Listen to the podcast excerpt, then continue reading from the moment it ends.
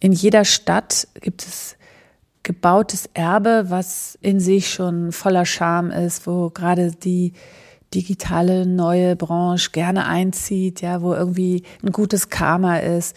Das ist einfach, aber wir erben ja auch viel, was irgendwie kompliziert ist, ja, also ob das jetzt die Materialebene ist oder einfach die Raumkonfiguration. Und ich glaube, das ist tatsächlich eine Aufgabe und das ist mir auch an der Uni wichtig, dass die Studierenden lernen, aufmerksam durch die Stadt zu gehen und diese Potenziale überhaupt erstmal zu entdecken, ja, die vielleicht niemand sonst sehen würde und dann dort anzusetzen, ja, wo andere gar nicht hingucken.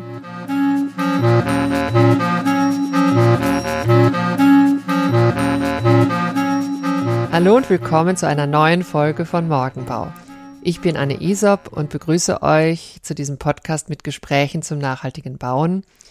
Dieses Mal sind wir in Berlin und es geht um ein ehemaliges Frauengefängnis, das jetzt ein Hotel ist. Darüber spreche ich mit der Architektin Almut Grüntuch-Ernst. Sie führt gemeinsam mit ihrem Mann Armand Grüntuch das gleichnamige Architekturbüro, also Grüntuch Ernst, Sie ist außerdem Professorin an der TU Braunschweig für Entwerfen und Gebäudelehre. Das Haus, um das es gleich geht, steht in Berlin-Charlottenburg. Direkt an der Kantstraße steht das ehemalige Gerichtsgebäude und dahinter im Hof verborgen liegt das ehemalige Frauengefängnis. Beides gehört heute zu dem Hotel Wilmina. Die Räume zur Straße dienen Veranstaltungen, im Hof versteckt liegt ein Restaurant und das Hotel. Unser Treffpunkt ist die Rezeption des Hotels. Diese liegt im Erdgeschoss dieses ehemaligen Gerichtsgebäudes. Von hier aus führt dann der Weg durch Höfe zu einem rückwärtigen Backsteingebäude, eben diesem ehemaligen Frauengefängnis. Meine Gesprächspartnerin führt mich fast eine ganze Stunde durch das Gebäude. Wir gehen Treppen hoch, fahren im Aufzug wieder runter, gehen in einzelne Zellen unterschiedlicher, gehen in einzelne Hotelzimmer unterschiedlicher Größe. Wir gehen auf die Dachterrasse, ins Restaurant, in die teils begrünten, teils nicht begrünten Höfe. Überall kann man Hinweise auf die ehemalige Nutzung finden, kann Spuren der Geschichte ablesen und befindet sich doch heute in einem sehr wohnlich wirkenden Hotelambiente. Ich muss zugeben, dass ich mich am Ende der Führung noch immer nicht wirklich gut in dem Haus orientieren konnte.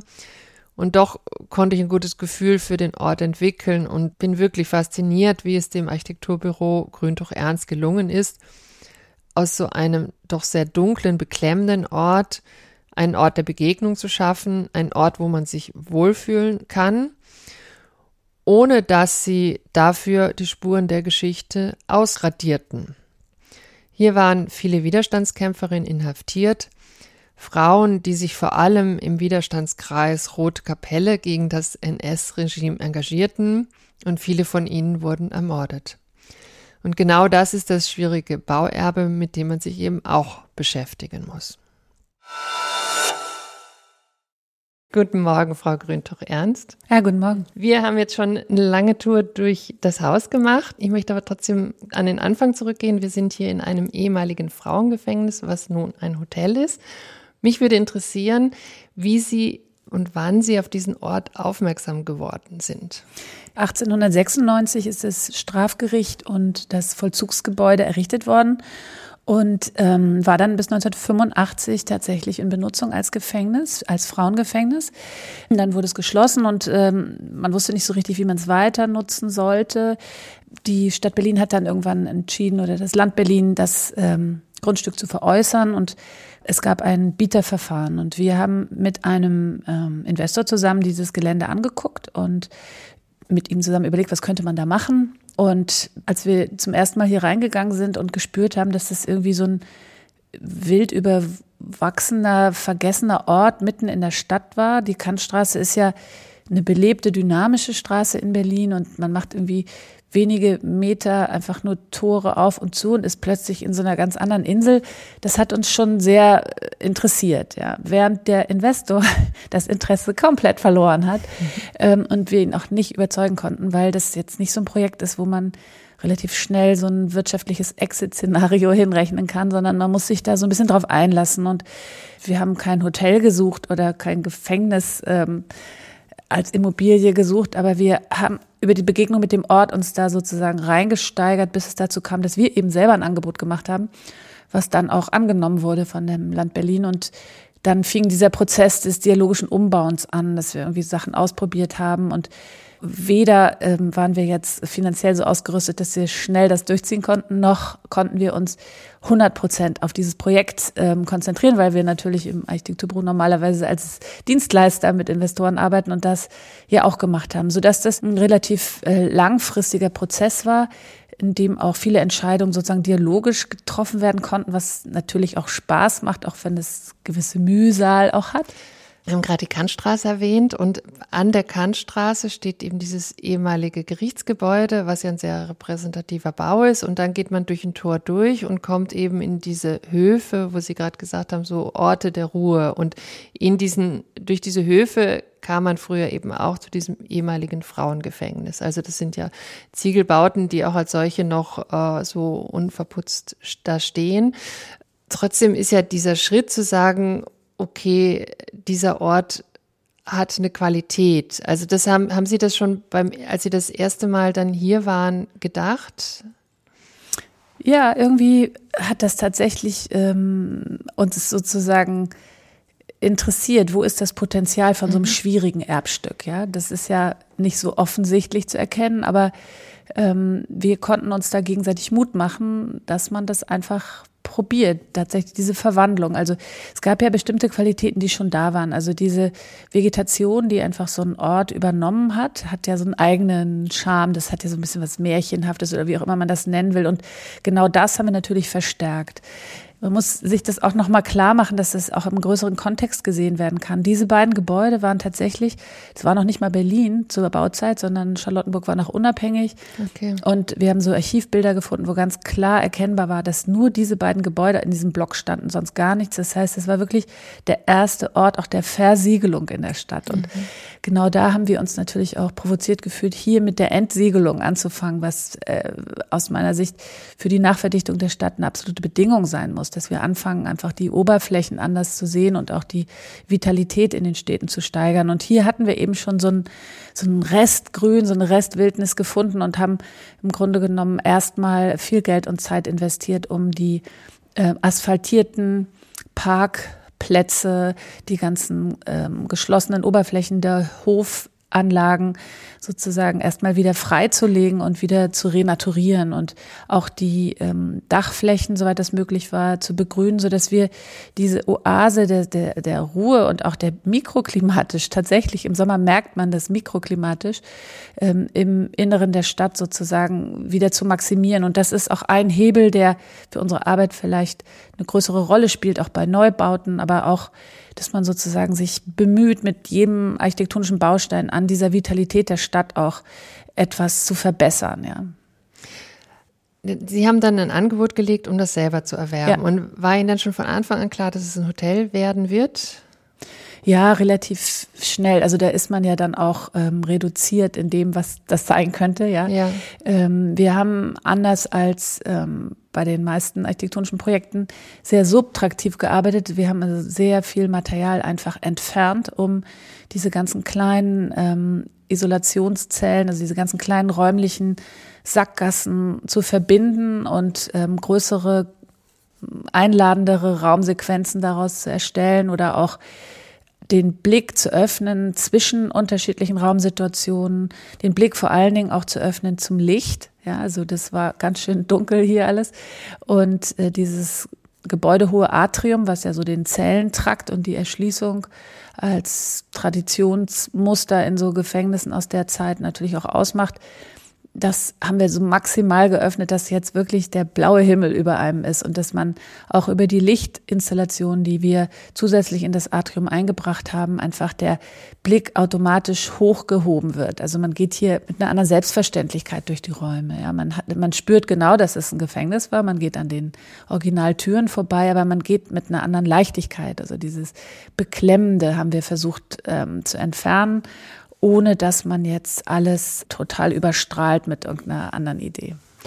Also Sie haben mich jetzt ja durchgeführt und man kommt dann eben von einem Hof in den nächsten und im Endeffekt dann zu diesem ehemaligen Gefängnistrakt. Das ist ja ein L-förmiges Gebäude, wenn ich das jetzt richtig ja. ähm, sehe.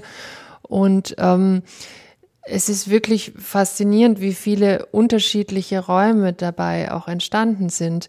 Also ich stelle mir das so wahnsinnig schwierig vor. So, Sie haben ja gesagt, es ist ein sehr beklemmender Ort gewesen. Er hat auch keine besonders gute Geschichte, nee. also eine sehr düstere Geschichte.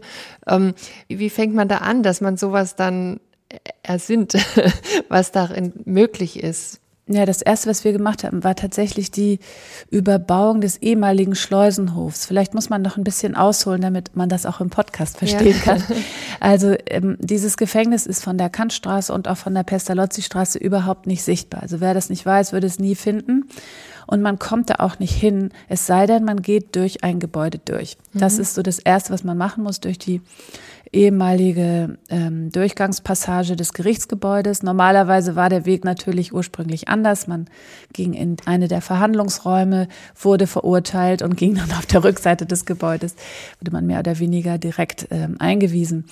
Ähm, jetzt spürt man das schon noch sehr deutlich. Die Rezeption muss eben an der Straße sein, damit es überhaupt aufgefunden werden kann in der ehemaligen Poststelle.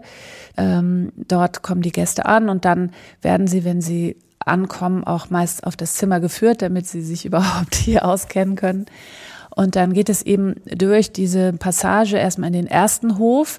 Da trennen sich die Wege der Restaurantbesucher von denen der Hotelbesucher, die dann ein großes metallernes Tor öffnen und dann eigentlich schon in dem ersten Foyerbereich stehen. Und das ist eben dieser Garten, also der auch exklusiv für die Hotelgäste gedacht ist, damit sie auch diese Ruhe da finden können, die wir dort als Qualität sehen. Ähm, das ist auch ein Bereich, wo man äh, sich als ähm, jemand, der den Garten durchquert, eigentlich nur auf so einer linearen Wegführung bewegt und der Rest ist wirklich den Pflanzen mhm. überlassen. Ähm, und dann betritt man ähm, das jetzige Hotelgebäude natürlich nicht an dem Ort, an dem man früher äh, dort entweder eingewiesen wurde oder zu Besuch kam, weil das ähm, diese Bewegungsmuster sind alle noch lesbar, also man kann sie nachvollziehen, aber wir führen die Gäste natürlich ganz bewusst anders. Man, wir mussten sozusagen erstmal an der Fassade eine größere Öffnung herstellen, eine Geschossplatte rausnehmen, damit man in so etwas wie einer Gartenlobby ankommen kann. Ja, man, diese Tür findet man dann unverschlossen. Man hat ja schon so viele Schleusen hinter sich, dass das dann auch hat sozusagen. Auch ein bisschen was der Historie des Gefängnisses, eigentlich diese verschiedenen Schritte, die man da durchmachen muss. ja, aber das ist ganz lustig, weil aus dem Garten in die Gartenlobby zu treten, da sind dann fast alle überrascht, dass die unverschlossen ist. Aber das ist so wie beim Privathaus. Also man fühlt sich ja dann auch schon in so einer äh, kleinen familiären Gruppe, das Haus ist ja nicht groß mit 44 Gästen, ähm, begegnet man sich natürlich in den Gemeinschaftsräumen und man trifft da ja nur die Leute, die tatsächlich schon durch diese Sequenzen gekommen sind und dann auch so eine Gemeinschaft auf Zeit bilden miteinander. Unten sind dann auch die Bereiche, wo ähm, sozusagen auf dem ehemaligen Tresen, an dem man seine Uhr oder was auch immer abgegeben hat und seine Sträflingskleidung bekommen hat. Dort kriegt man jetzt sozusagen jederzeit Kaffee und Tee und kann sich dann in den ähm, Gemeinschaftsbereichen aufhalten. Die Zimmer selbst sind überwiegend relativ klein, so dass man das auch wahrscheinlich gerne macht. Und unten ist auch die Frühstückslobby. Und man muss sich dann eigentlich, um überhaupt zu Zimmern zu kommen, erstmal in das erste Obergeschoss begeben. Und ähm, da steht man dann äh, und weiß, okay, ich bin im Gefängnis. Wenn man diesen Zellentrakt hochschaut, sieht man einfach über sich fünf Geschosse mit offenen Erschließungsgängen und man erkennt natürlich auch die ähm, Türen und an den Türen kann man auch sehen, welche Türen sozusagen sich heute öffnen und welche ehemaligen Türöffnungen vermauert sind. Also von außen kann man schon erkennen, wie viele Einheiten eine dieser neuen Hoteleinheiten jetzt bilden. Ich finde dieses Beispiel, wie Sie mit den Gittern und den Fensteröffnungen umgegangen ja. sind, eigentlich ein ganz schönes Beispiel, wie aus so einer beklemmenden Situation und so einer Freiheits sozusagen Einschränkung plötzlich auch ein bisschen was Poetisches fast entsteht. Ja, das, das stimmt tatsächlich. Also natürlich ist es überhaupt nicht erfreulich, in einen kleinen Raum zu gehen, der so schmal ist, dass man die Arme noch nicht mehr rechts und links ausstrecken kann und vor einem Fenster zu stehen, was offensichtlich so hoch angebracht wurde, dass man eben nicht rausgucken kann. Und das ist natürlich einschüchternd und, und überhaupt nicht etwas, was man als Ort gerne aufsucht. Deswegen war ganz klar, äh, auch wenn Licht und Luft über dieses Fenster kommt, die vielleicht zum Überleben ausreichend sind, muss, müssen wir da psychologisch irgendwas anders machen. Wir haben dann verschiedene Sachen getestet und uns dann dafür entschieden, ähm, die Fensteröffnung, also die im Ziegelmauerwerk, das ist ja so ein monolithisches Ziegelmauerwerk, zu öffnen nach unten mit so einem Spezialwerkzeug, die Steine zu schneiden und die Leibungsöffnung quasi nach unten zu verlängern so dass wenn man jetzt im Raum steht, man einfach frei rausgucken kann.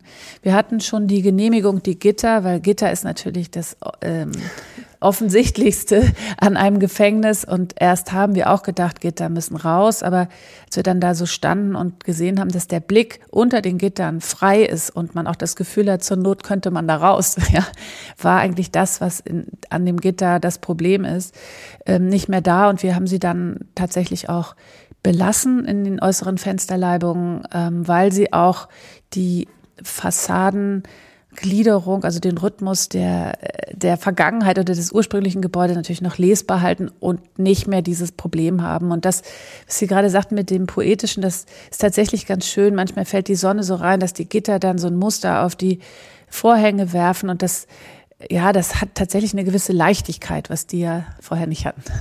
Und in, den, in dem Penthouse, wie Sie das genannt haben, also oben mhm. gibt's ja eine Aufstockung und da haben Sie auch mit diesen Gittern gespielt, indem das wie so Kettenvorhänge davor sind. Ist ja, genau, da, da ging es natürlich um mehrere Dinge. Einmal dieses denkmalgeschützte Gebäude.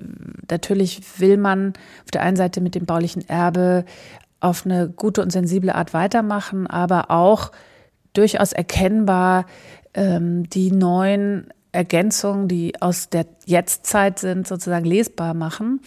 Und da haben wir auch lange überlegt, wie das sein könnte. Das ist also ein leichter gläserner Aufbau, der aber einen Privatheitsschutz braucht auf der einen Seite, damit man sich nicht so komplett in diesen gläsern exponierten Räumen visuell begegnen kann. Und auch die solare Erwärmung muss da ein bisschen reduziert werden. Also haben wir dann ähm, diese Überlagerung der Fassade mit so einer ähm, weiteren Schicht konzipiert, die aber beweglich ist, also Gäste können die auch zur Seite schieben und auf die, in diesen Panelrahmen haben wir Gliederketten eingebracht, die ähm, natürlich irgendwo auch was mit dem Thema zu tun haben, aber was sie vor allen Dingen machen, und da kommt dann wieder dieses vielleicht poetische und leichtere Element mit rein. Sie ähm, sind auf Federn gelagert, jede mhm. einzelne dieser Ketten. Und sobald der Winter auch nur ein bisschen dran geht und die Sonne, fängt das so an zu schimmern, zu glitzern und sich so ein bisschen zu bewegen und hat so was ganz anderes plötzlich. Ja, sowohl im Innenraum wie auch von außen, wenn man den ersten Hof betritt und hochguckt, dann sieht man diese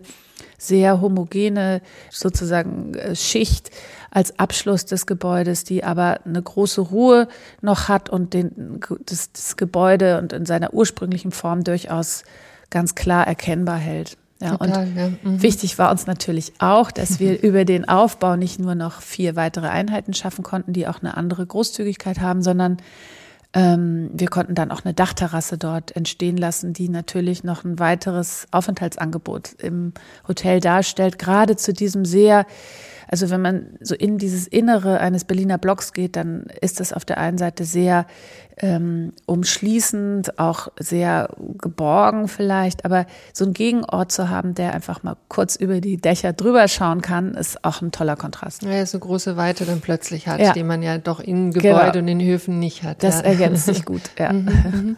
ähm, wie lange hat es gedauert von der ersten Besichtigung bis zur Fertigstellung? Weil Sie haben ja gesagt, es war ein sehr dynamischer Prozess. Sie haben sich Zeit gelassen, so hört sich das an. Ja, also einfach, das, wir mussten natürlich äh, mit dem Denkmalbehörden und mit den Banken reden, ja klar, um so ein Enterprise sich äh, überhaupt zuzumuten. Und ähm, das dauert natürlich äh, und dadurch, dass wir uns nicht hundertprozentig nur auf dieses Projekt konzentrieren konnten, was wir vielleicht gemacht hätten, wenn es ein Dienstleisterprojekt gewesen wäre, hat sich das schon ein bisschen hingezogen. Und dann gab es natürlich auch noch so ähm, unverhoffte Extraverzögerungen, die wir unter Corona alle ja. verbuchen. Ja. Wir hätten theoretisch, also 2019 haben wir angefangen, Fotos zu machen, weil wir dachten, dass wir im Mai 2020 eröffnen. Und das war nicht so. Zeitpunkt, ja. Und es war auch sehr schwer, ähm, irgendwie dann abzusehen, wann eine Eröffnung sinnvoll erscheint, also wirtschaftlich zumutbar auch. Ja. Wir haben dann einen Preis bekommen vom BDA für dieses Gebäude oder für die Umbauarbeiten und ähm, haben dann gemerkt, okay, also auch wenn wir die Marketingmaschine nicht gestartet haben, weil wir nicht wussten, wann können wir jetzt eigentlich öffnen, mhm. startet die schon. Ja, mhm. die startet jetzt einfach über sowas und dann haben wir uns gedacht, gut, ähm, 1. April 2022.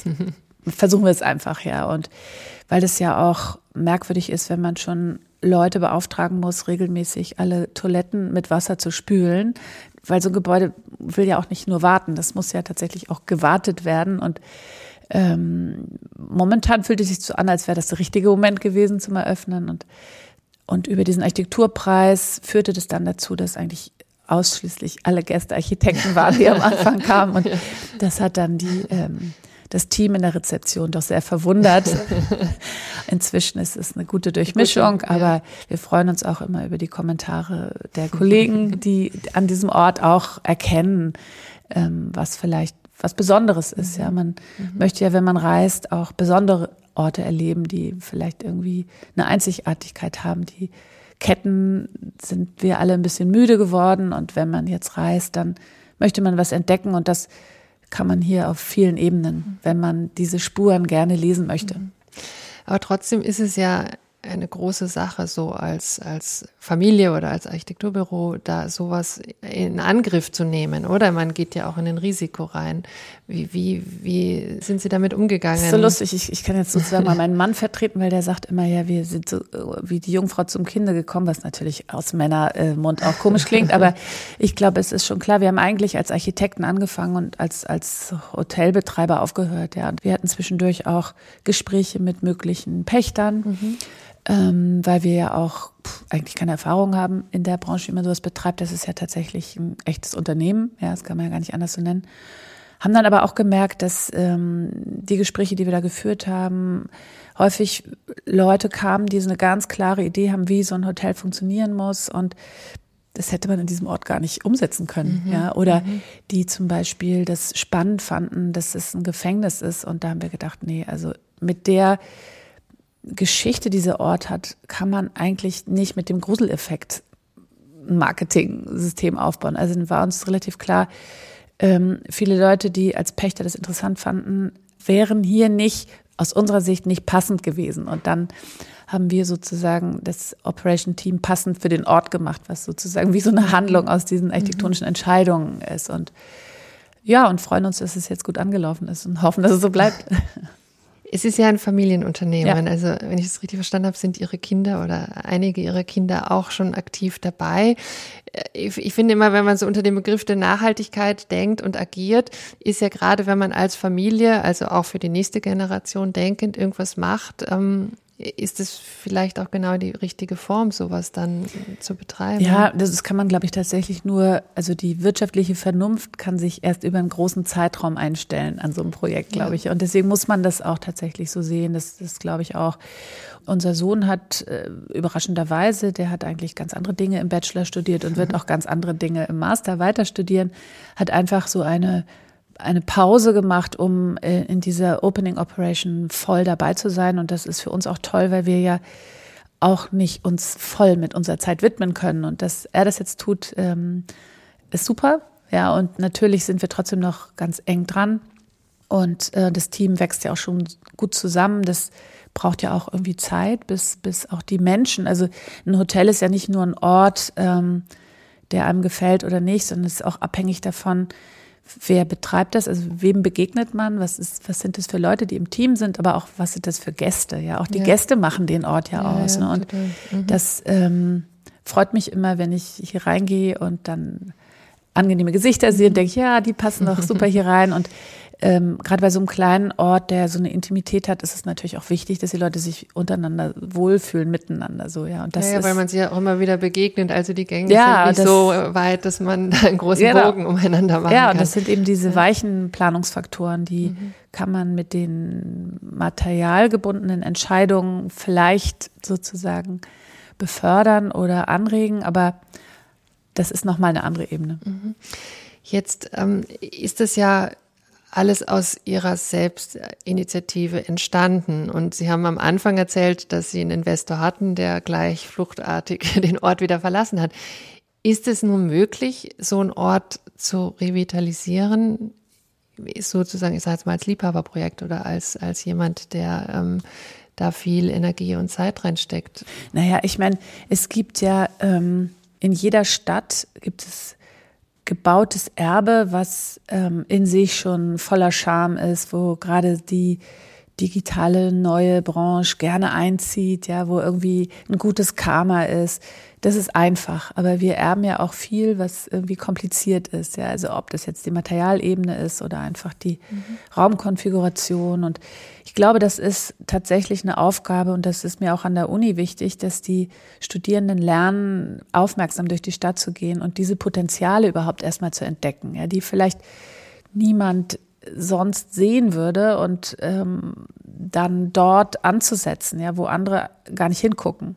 Ja, und ich glaube, das wird immer wichtiger werden, dass wir mit dem Bestand arbeiten. Also das ist ja in Ihrem Podcast und überall ja, in ja. Äh, allen Ebenen kein unbekanntes Thema, aber wie gesagt, im baulichen Erbe gibt es eben auch sehr viele, sehr unterschiedliche Herausforderungen. Und für die muss man auch die jungen Entwerfer sensibilisieren, dass das echte Herausforderungen sind und dass es teilweise sogar noch viel komplizierter ist, sich mit vorhandenen Identitäten auseinanderzusetzen.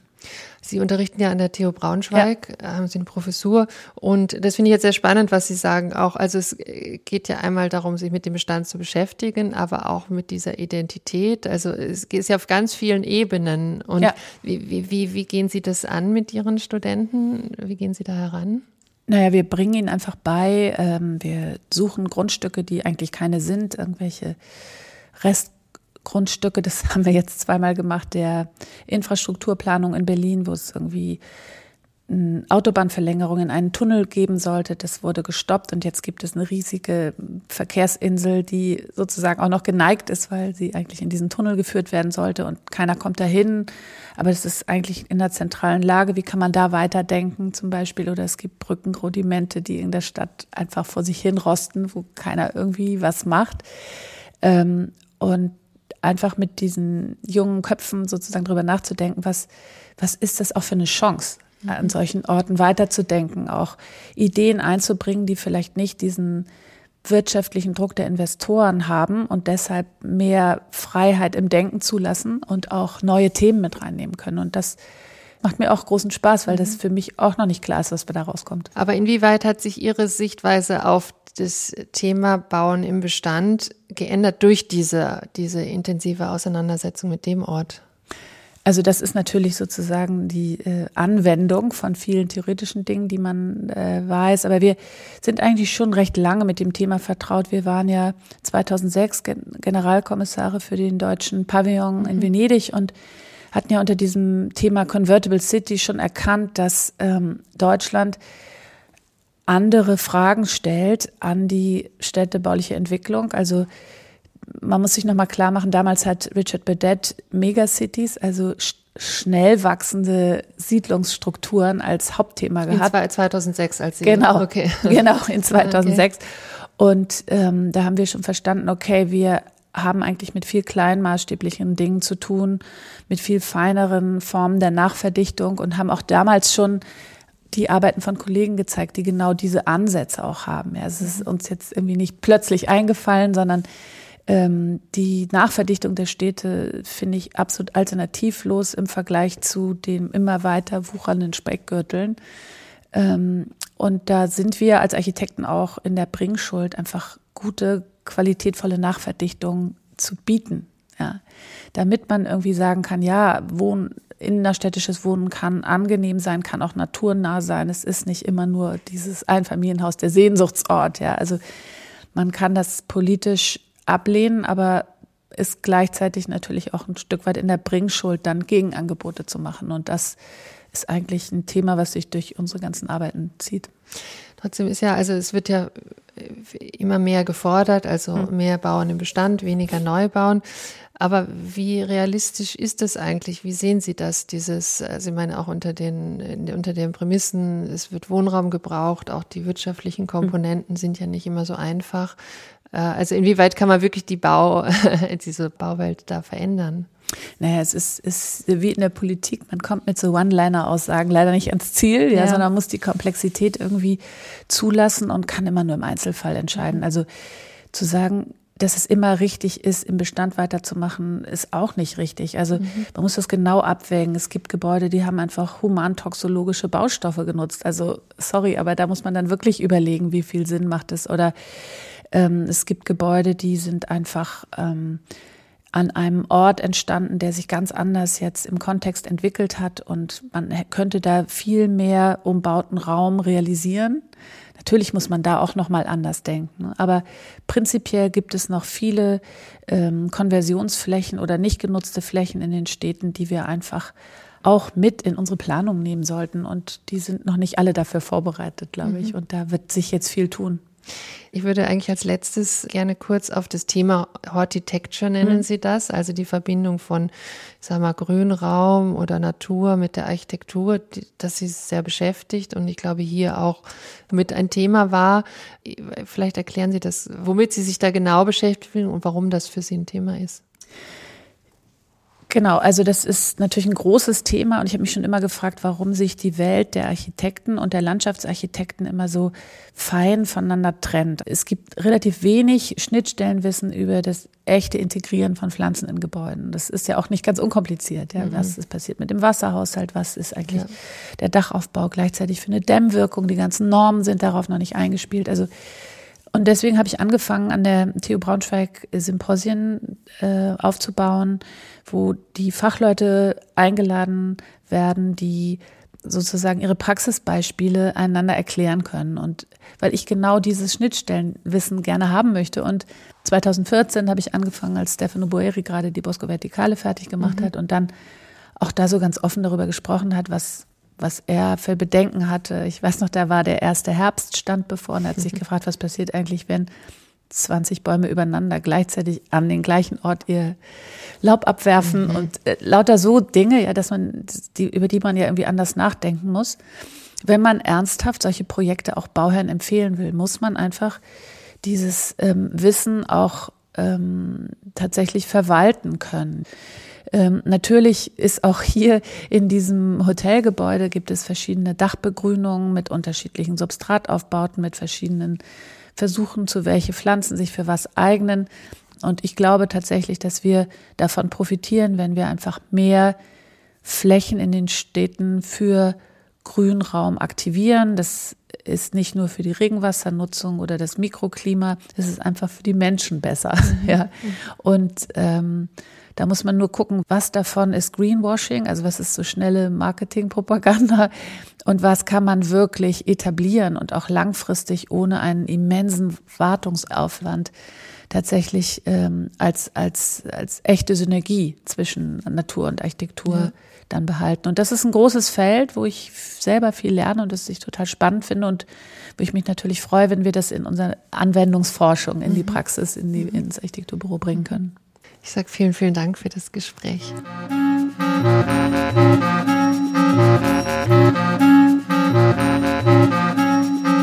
Das war Almut Grüntuch Ernst. Vielen, vielen Dank für das Gespräch und fürs Zuhören. Alle Infos zu dem Architekten, zu dem Gebäude findet ihr wie immer in den Show Notes. Ich freue mich, dass ihr bis hierhin gehört habt. Damit ihr keine Folge mehr verpasst, abonniert doch unseren Newsletter und ihr könnt den Podcast nun auch finanziell unterstützen, damit wir noch viele solcher Folgen produzieren können. Auch diese Infos findet ihr in den Show Notes und auf unserer Webseite www.morgenbau.at. In der nächsten Folge spreche ich übrigens mit dem Schweizer Architekten Roger Bolzhauser. Wer ihn kennt, weiß jetzt auch, dass es natürlich um das Bauen mit Lehm geht. Ich sage nun vielen Dank fürs Zuhören. Tschüss und bis zum nächsten Mal bei Morgenbau, eure Anne Isop. thank you